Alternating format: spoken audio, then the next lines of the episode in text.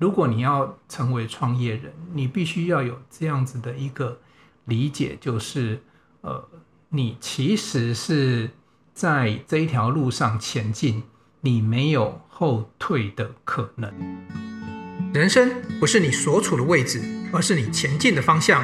东南西北，哪里才是你的方向呢？指北针帮你一起找方向。我是说书人，我们一起指方向，找故事，美好人生。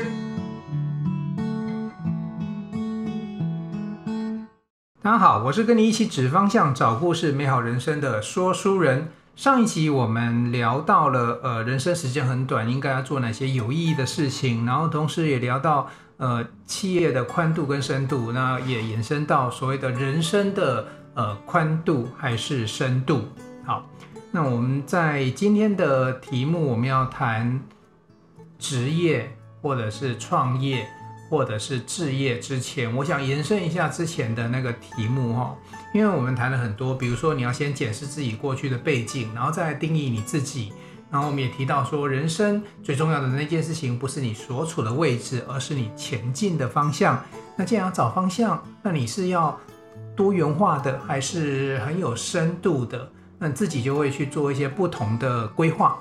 好，那我这边再多提供一个建议，其实，呃，你过去所有种种的累积，都是你未来的能量。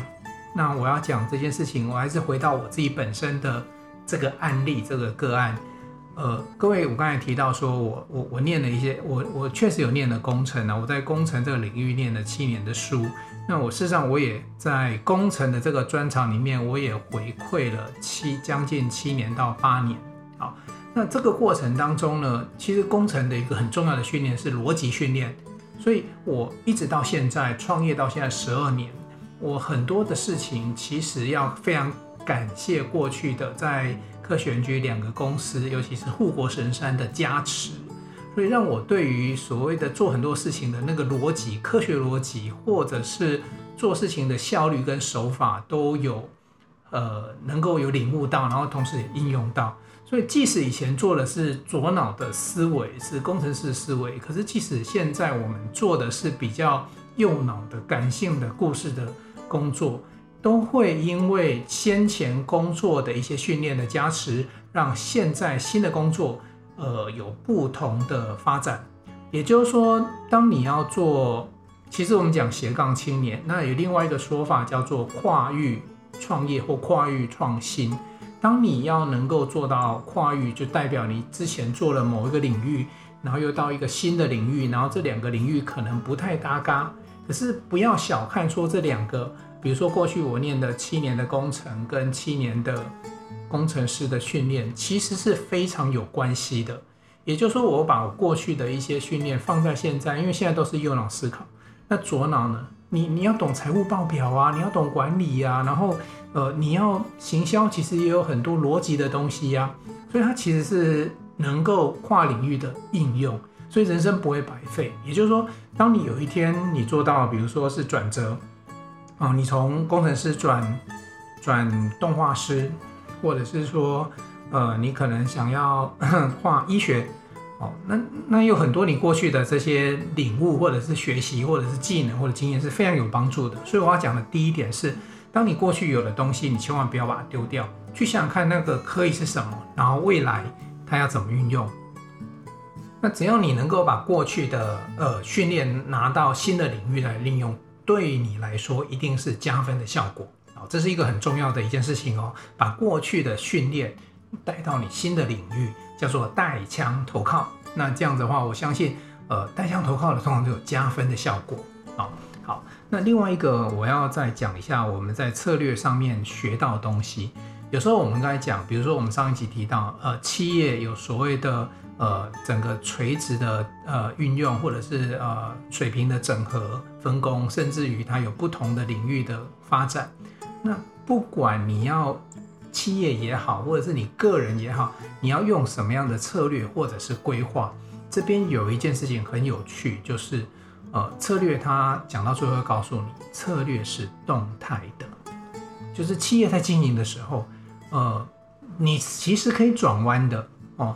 比如说护国神山做专业晶圆代工，它有没有可能哪一天转弯做多角化？你会看到护国神山，我乱讲啊，护国神山经营一个媒体会不会发生？哎，底底下那么多博士啊，然后大家都是都是常才，哎，护国神山会不会来开 Podcast 节目跟大家分享？不无可能，但是他拍开 Podcast 节目之后，他应该会有他想要做到的效益，比如说经验传承。啊，据我据我的理解啊，比如说护国神山他就有做一些叫做永续能源的一些馆，或者是说，比如说他在呃台中的科博馆里面也有一个。就是那个小小的无尘室给大家参访，当然这个部分它是用基金会用志工的方式来来来来跟大家互动，不是他的本业，可他能不能做，他是可以做的。所以其实很多包含人生的规划设计，你你现在这样子想，或者是你过去做那些事情，那你有一天，比如说我做工程，其实是要很深度的、很专业的，可是我创业之后。我就变成是必须要走比较宽广的世界，然后 open mind 去看到各种事情，甚至训练自己，呃，要能够会呃 Photoshop、Illustrator 啊，要能够剪片啊，Final Cut、Vegas 啊，Premiere 啊，然后要能够写剧本啊，然后能够看故事啊，然后呃能够要能够导戏啊。所以当你创业之后，哎，你我的世界是不太一样的，是跟以前就是很很很专注、很专业是不一样的世界。所以，呃，这边一开始第二个分享是，除了你把过去的专长运用，或者是训练那种人的技能的训练，呃，继续往下沿用，你要去考虑到人不会永远都这个样子，你可以转折。哦，那我曾经在管理的部分写过，呃，一篇 paper 是题目是叫做以故事三幕剧探讨企业成长路径。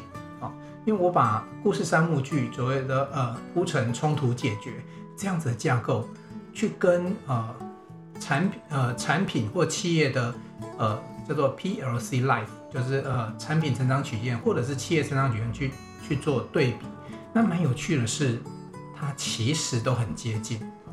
那当初我会想要做这件事情，是想要探讨说，哎，有些企业很精彩，那它会不会精彩到能够上？大荧幕，然后变成一个好的故事。那我们回过头来，我们能不能先看看，如果一个好的企业要能够上大荧幕，它故事的曲线应该要怎么走？所以这时候非常关键的一件事情就是说，如果你今天能够知道自己的企业或自己人的规划，在什么样的时间做什么样的转折，那么有几件事情就很很有趣。第一个，你可以画出自己的成长曲线，预测的。第二个是，比如说，当你遇到人总有波峰，很开心、光荣、骄傲、荣耀，可是也会有低潮、难过，呃，甚至于呃各种负面的能量在你的身上。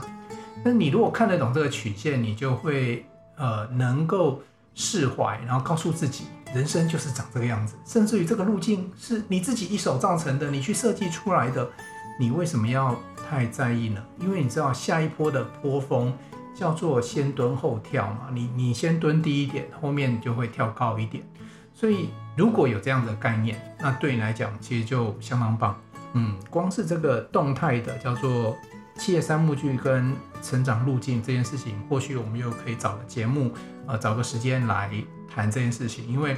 它确实，我自己认为它确实是对于你自己对未来规划其实有一点点的参考价值。但，是总结我们上一集在谈到的事情。那今天我们来谈，你到底是到底是适合去上班呢，还是你适合当老板？哦，呃，简单来讲就是你是要去成为呃，让你的人生有一份职业，还是你要创业？甚至我多提一个想法跟。给大家参考，叫做置业。这三个业哈，不管你造什么业啊，其实都有他自己的专长，呃，这长长处跟优势啊，当然也有它的劣势。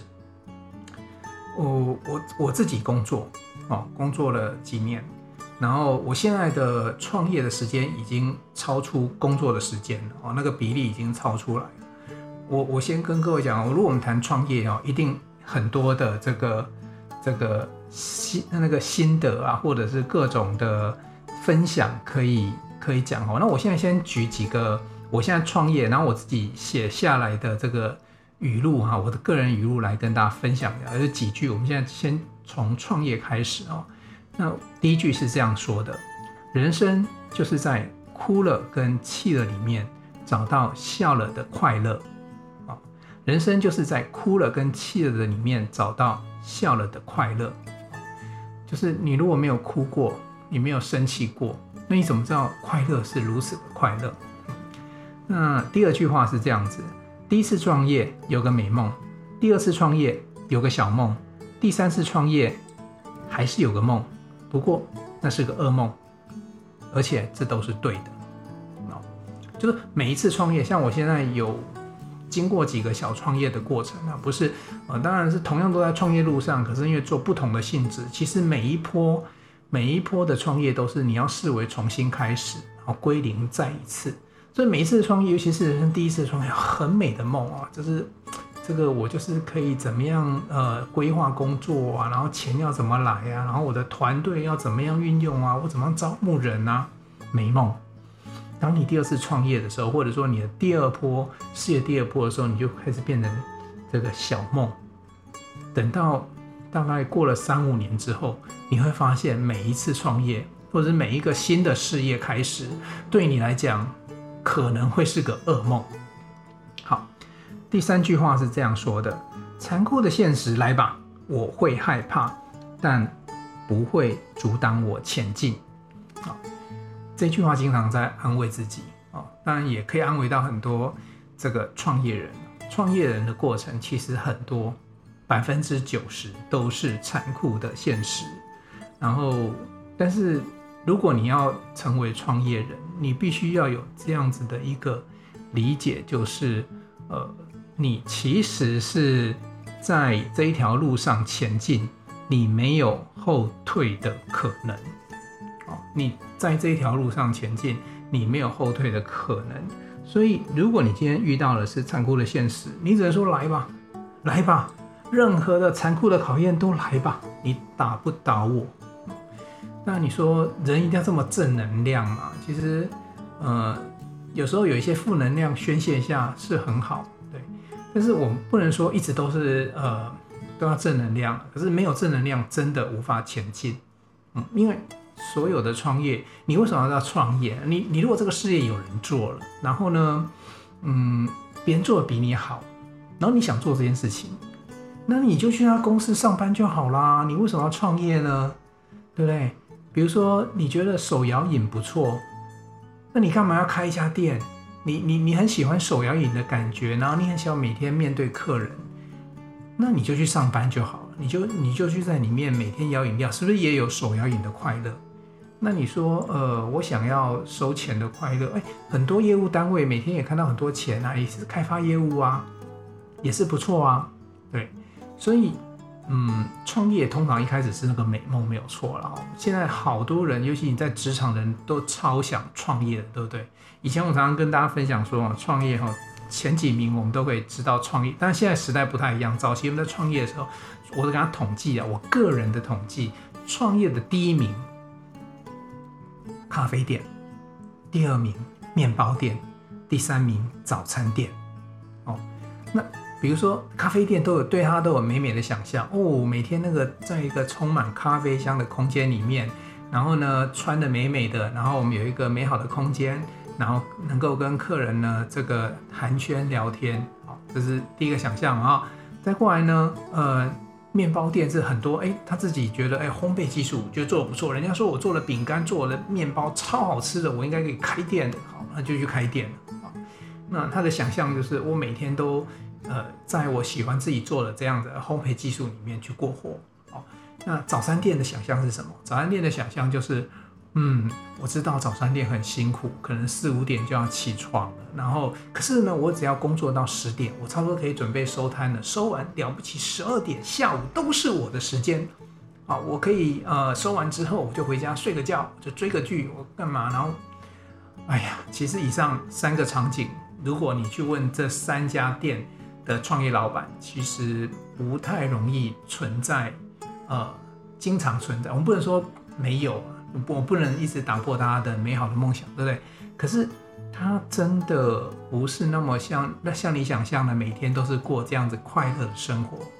好，我们再说一次，创业的人通常在追求一时间自由，二财富自由。但是最可怕的是，你创业之后，这两个反而都不自由。每天都在准备三点半轧钱，然后你的时间都被客人绑住，呃，或者是要交货交料，或者是要呃到呃生产线去做什么。所以，呃，创业它其实在你的美梦里面，到最后那个梦会慢慢变小，然后到最后变噩梦。为什么？呃，货款付不出来怎么办？薪水发不出来怎么办？对。然后呢，开店啊，哦，每天。你做服务业，然后服务服务客人，那那你家里如果说，哎，老爸，我们我们好久没有出国度假了，那三五天，你好像都安排不出来。这这个其实对很多人来讲，他其实没有想到那么多，就觉得就要创业。那我讲完，并不是阻挡各位创业。我觉得创新创业，如果有真的很好的想法，然后你真的找到消费者的痛点，然后你找到一个新的。idea，然后呢，有好的商业模式就够可以去做，我觉得非常棒的事情。你说会不会成功？会不会长久成功？有没有金主？呃，有的时候我们想太多，真的反而无法前进。那现在在我自己使用的方法叫做，呃，你要先有个原型哦，就是先试试看，然后试水温，试市场，然后就看看有没有商业模式。然后，但是很多事情是做了才知道。但是最怕的是做了之前，你必须大量的投资。呃，这里面我唯一创业的部分，我唯一只有一点点的建议，说你真的要走的时候啊，投资的资金你要非常小心，尽量呃不要花在满足自己虚荣的那件事情上。比如说找一间豪华办公室，然后有一间非常质感非常佳的办公室，然后呃你幻想的客户每天来这边跟你谈 case，然后做生意啊，没有。哦，从头到尾就是你跟员工啊，搞不好员工也找不到人，发不出薪水，还只有你自己，然后去享受那美好的办公室。所以，如果可以去省这些经费，那少花就是多赚。这里面其实因为现在在创业这个时期在做，早期十几年前我也去。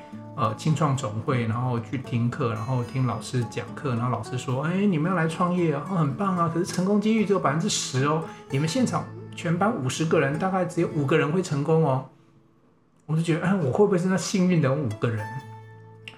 但是，一直走了十几年到现在啊，你如果你如果到市场上或者去问很多老师啊，他可能告诉你说，创业成功的机遇，呃，所谓的成功，我们定义一下，因为成功有很多种定律。定义啊，包括我自己的事业，我都不觉得都在成功的路上。但是有些东西是你你可以定义它的，比如说你是要你的成就，还是要你的储蓄啊？就是公司公司赚钱，还是说你要名声，还是 whatever？对，那简那我们用最简单的，就公司营收或者是公司的净利好。所以你的公司利润不好，你赚不到钱。哦，那我们这一般来定义，就赚到钱就是成功嘛。那现在定义说，哎，你可以实现梦想，但你可能不见得会赚到钱。那真的实现梦想又赚到钱的成功几率，目前一般统计百分之一，一趴，搞不好不到。你会听到，哎，周边好多人在创业哦，你可能亲朋好友一百个创业，可是真正能够看到成功的就是百分之一。其实这年头，因为资讯发达，所以各种可能。都会发生。简单来讲，你会做的事情，别人也会做，竞争者很多，所以你的市场不容易打开来。那不容易打开来的时候，竞争者多的时候，你很容易就中箭落马。所以资讯越发达，创业越不容易成功。虽然资讯发达对你来说是呃工具变方便了，然后很多事情变变变呃资讯更好取得了，可是事实上大家都容易取得啊，所以门槛降低啊，你不见得是会是最成功的那一位。好所以，嗯，回过头来，我们来去讨论哈创创业这件事情的时候呢，呃，你还是要自己去衡量思考，就是说你自己有没有那样子的一个，我们前一集谈到了，你是宽度还是深度？那如果去连接宽度跟深度的话，创业者有一点比较像是宽度跟广度多一点的，但是他有没有专业？有，一定要有一个核心技能，那才才是创业的一个很重要的一个工具。可是创业者他要接触很多啦，举例来讲，哦，比如呃，就是五大面向，产销人发财，是每个创业者都遇到啊，产生产生产线，不管你是即使是服务，也都有。呃，生产出服务的 SOP 这样子的一个工作，销行销东西做好了要卖出去，你要不要做行销？人、组织、团队发研发，你要不要研发新的产品、新的更好的服务？财务，你的财务健不健全？产销人发财，这是最基本的五大面向。所以，一个创业者他面临的考验已经不再是我这个商品研发出来，它能不能用，有没有市场？有市场，你还要去找通路啊？那你能不能开发业务？然后能不能找资金？甚至于现在找资金，过去是比如说要找股东，现在都不是呢。现在不是这样子的，现在是呃，你要可能要找找天使投资人，有天使轮、种子轮、A 轮、B 轮、C 轮，好，然后呢，不然就走小呃大众群众募资哦，那就要上 Flying V，或者是呃这是募募募资。其实都是，啊，你知道那募资中间还要做很多影片，然后你要去做 pitch，然后就是做小演讲。所以现在一个创业家跟以前早期出来创业家，他面临的环境条件真的不一样了。主要原因还是竞争者越来越多。好，所以你要创业，那别人也做，那你到底能不能做得好？那我讲这件事情的时候，我还是要回过头来用我，今天这这几集我都用我自己当案例。我的对面坐的是空气，我没有来宾可以问他，我就讲我自己。呃，早期我在创业的时候呢，呃，我选择的是影音这个领域。那影音这个领域十几年前哦，十二十三年前的时候，其实那时候已经开始了。呃，我切入的时候时间已经算晚了哦。而且那时候已经开始从一般的标准画质 SD 进到 Full HD 这样子的画质。我刚开始的时候创业，我比如说我要买摄影的设备，我马上就要面临我是要传统的标准画质。那当然那时候都还在用什么 DV 这种规格，然后都做什么？呃，影片还是在做 DVD DVD 啊，DVD 就是标准画质七二零乘四八零哦，就那回到早期那个 CRT 萤幕用的那个画质。那时候还蛮普遍的规格，可是我第一时间就决定，我从 HD 就开始了。啊，我我我我家里没有任何一台什么，那时候他们叫做 PD 一九零，还是就那种小小的那种工作室用的那种 Handycam。那那时候我有用过，是跟人家借来玩。啊，可是我自己没有去去用那个机器。那我们早期就从 HD 这样开始。那 HD 开始的时候。相对于电脑剪辑设备，它的设备规格也要相对比较高。那这时候你就发现说，哎，那投资成本相对大。好，那那个可是我的策略是，我就从下一个 generation 的，也也不是下一个了，就已经刚开始 generation 切入。那我这个观念怎么来？我刚刚是不是前面是不是提到，过去你的一些工作的训练，其实是对你的工作，对你新的工作是有帮助的。那我为什么会从新的 generation 有办法先？我没有先见之明，我是那是一种文化的训练。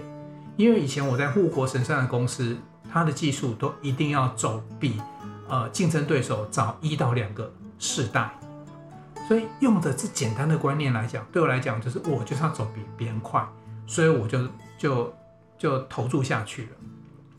投下去，果然大概创业后的。呃，一两年后，它就普遍普及了。那时候我就遇到很多，而且很多是老前辈，他们自己在你知道那种扛电视机的那种叫肩扛机那个时代啊，然后用带子啊，然后就他们就开始要努力的去学习数位化，然后转换。那那个过程其实蛮痛苦的哦，因为那是一个习惯的转变，然后不是只是说录影从袋子然后变数位这种很简单的，就是变。从袋子变卡而已啊，不是习惯都不一样。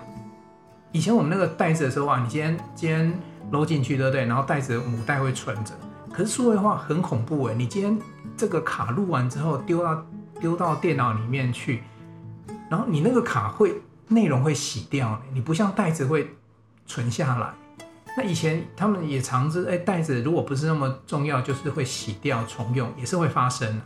那数位化更重视什么？它有几个风险啊。第一个就是那那个袋子会不会，就是说资料的存取或者资料会不会发生一些异常？其实这些事情都会发生。那所以你要有养成一些不同的新的观念，比如说备份，然后在在呃叫做以前以前的那个剪辑系统啊，到后来的非线性剪辑系统，对，那线性剪辑跟非线性剪，那你全部电脑进到电脑电脑化之后，你会不会你的系统会不会被电脑呃会被被被这个病毒攻击？那你有没有做好相关的系统管理措施？就是治安这个疑虑有没有想好？所以他导入了很多不同的想法。好，那到了这个过了这段时期，你看，一路到到现在来，到现在你看我的策略，我其实是有调整的。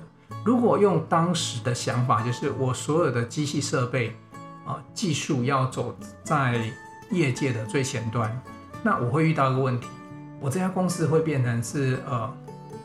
非常呃高资本、资本集中的一个一个企业，原因是因为，比如说过去 Full HD，你看现在 8K 电视出来了，然后我们现在在拍的是 4K 的规格，然后你不断的 upgrade 你的你的机器设备，难道你不用资金投入吗？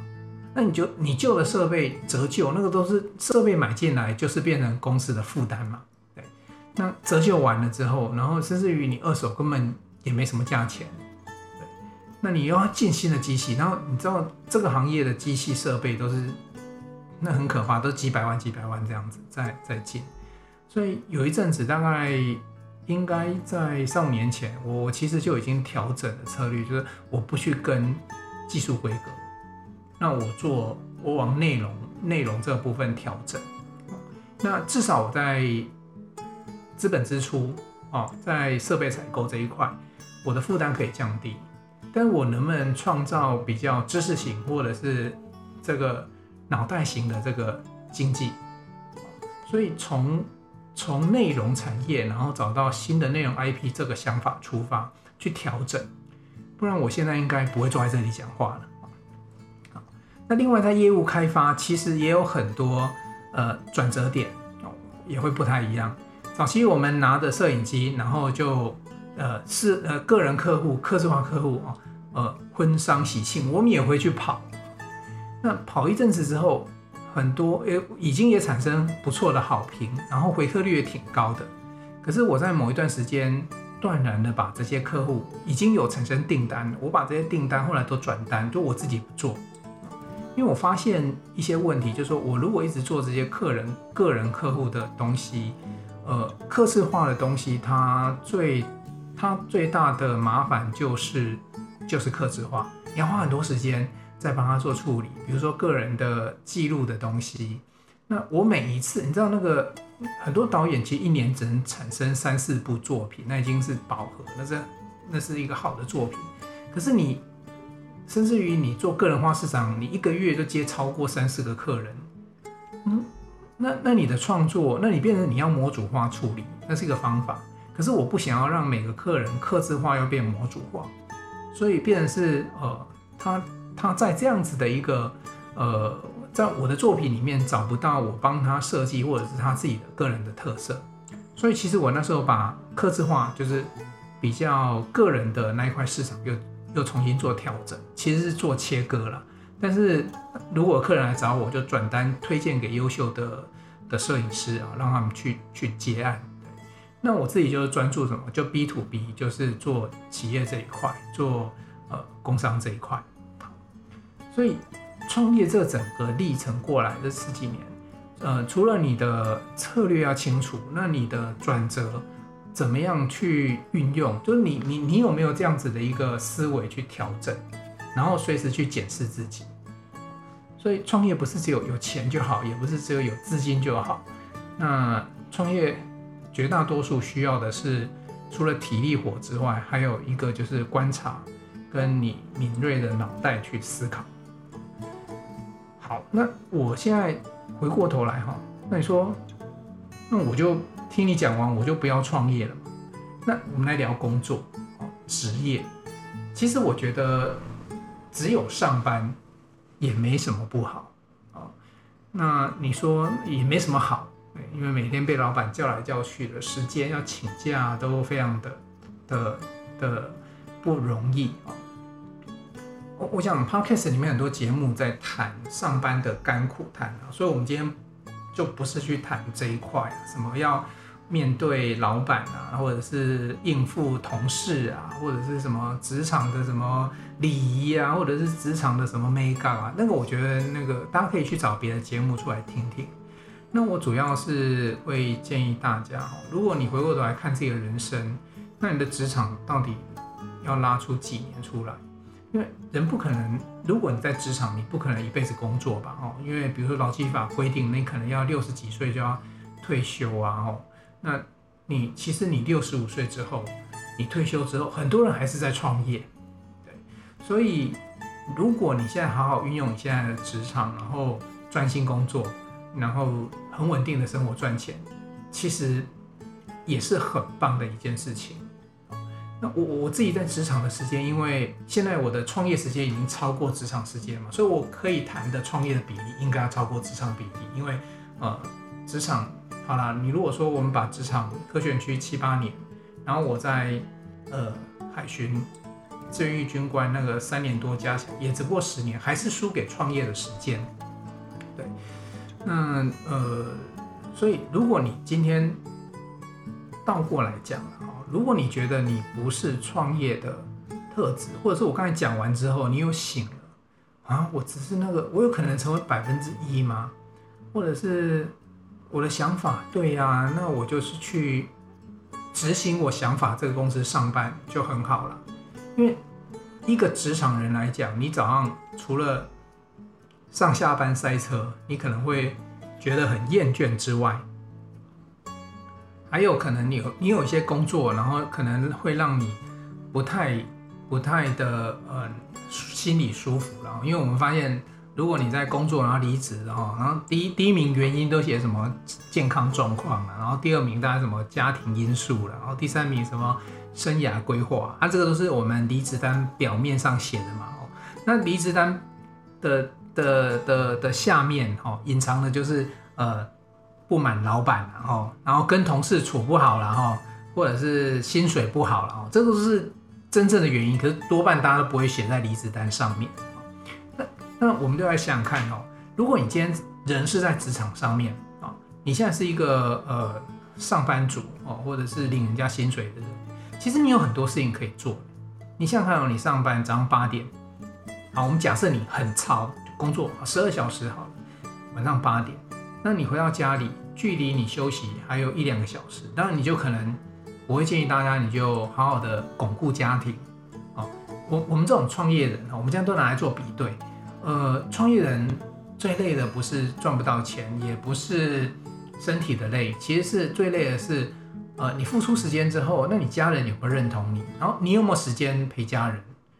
那如果说家人不认同，然后你也没时间陪他，其实蛮惨。那如果你在在职场上，你要好好的珍惜能够跟家人，比如你至少还有还有假日的时光。然后创业人他通常都是一年三百六十五天，然后一天二十四小时，其实都是在工作，他没有什么休息的时候。可是我可以跟各位分享，我们虽然没什么休息的时候，但是比如我现在在跟录 Podcast，对我来讲是休息，因为我在做一个心灵的休息，我在整理一些呃过去的故事给大家，所以对我来讲不会累。所以创业人他其实嗯，虽然工作时间很长，可是很妙的是，哎，他们都不会累，我都不会累啊。但最累的是什么？最累的就是第一个就不外乎就是财务财务不好的时候，第二个就是你又顾不到家人的时候，那种心累是真的很累。所以工作职场的人，你好好珍惜这一块，家人小朋友把它顾好是最棒。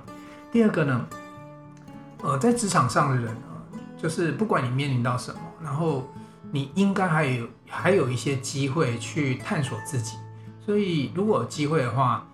除了你自己工作本人自己，像以前我我我后来离开半导体最大的原因是，我想到一件事情，就是我半导体做再怎么强，然后再怎么去念书，我拿到博士，然后在这边变成是一个，呃，即使好我我很认真，然后变成台积电的接班人，或者是说不要想接班，那不太可能啊。我变成一个经理哦，处长，请问一下，我有可能离开这家公司之后再盖一座晶圆厂吗？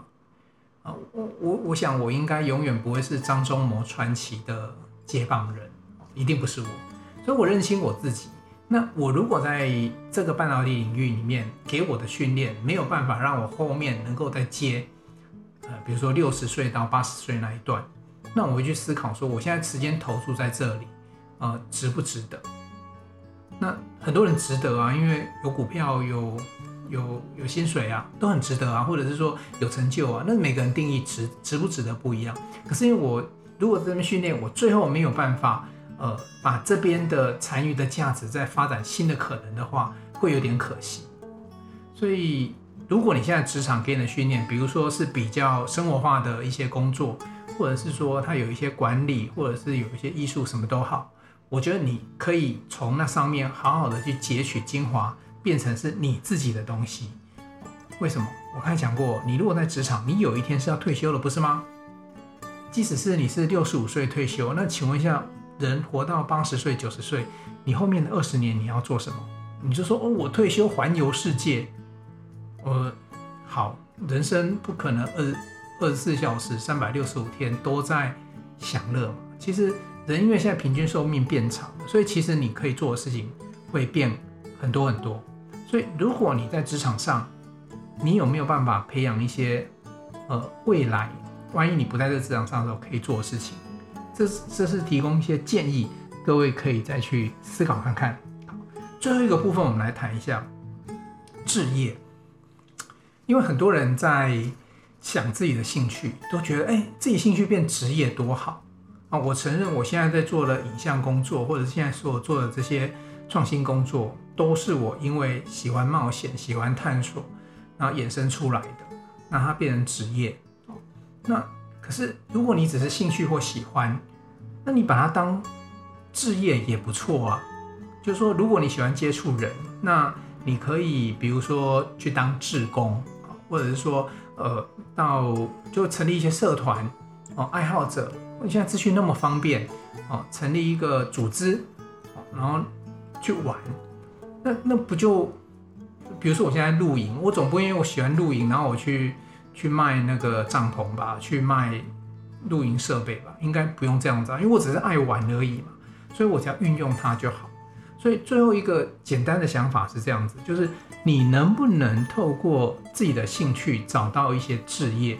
这个志业不见得是要去做志工哦，但是你一旦是志业，比如说你可以成立协会、学会、基金会之类的，或者是 whatever，反正它不见得要盈利。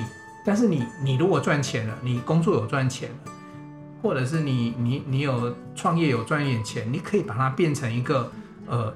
去圆你自己梦的一个单位，那就很单纯的，我们就来玩这个兴趣就好，不要去谈到啊、产销人发财那么辛苦的事情。那对你的人生来讲，也是多了一个乐趣。那置业这个东西是可以成为创业者的一个选项，也可以是呃职业者的一个一个选项。所以要把自己的兴趣啊、跟赚钱的工具，还有你对工作热忱。这些部分都把它想清楚，我我我想就比较不容易混淆哦。你自己在工作上或者是兴趣上的一些呃一一些到底是是应该是要做成工作还是要过做成兴趣？好，这一集 Podcast 我们谈到这里呢，总共谈了创业，谈了职业，也谈了呃，但小小的谈了一一一部分的置业。那置业这个部分，我们找机会哦。我们后续有很多不同的职人的专访，其实就是哦，尝试着让职人这些呃专长，看看有没有可能成为你的不，你不一定要拿它来创业哦。那但是有没有可能成为你的置业，变成是或者是变成是你你你生活的一部分。所以这个是这个节目后面专访里面可以给各位很多的参考。也就是说，你人生的方向。呃，不见得是一定只能做创业或职业，那你可以找出一些新的、不同的的做法啊，那也会找到一些可能啊前进的方向。好的，那今天这一期节目呢，就大致先到这里哈。东南西北指方向，找故事，真人生，这边真，一起找到美好的人生方针。我们下一集见喽，拜拜。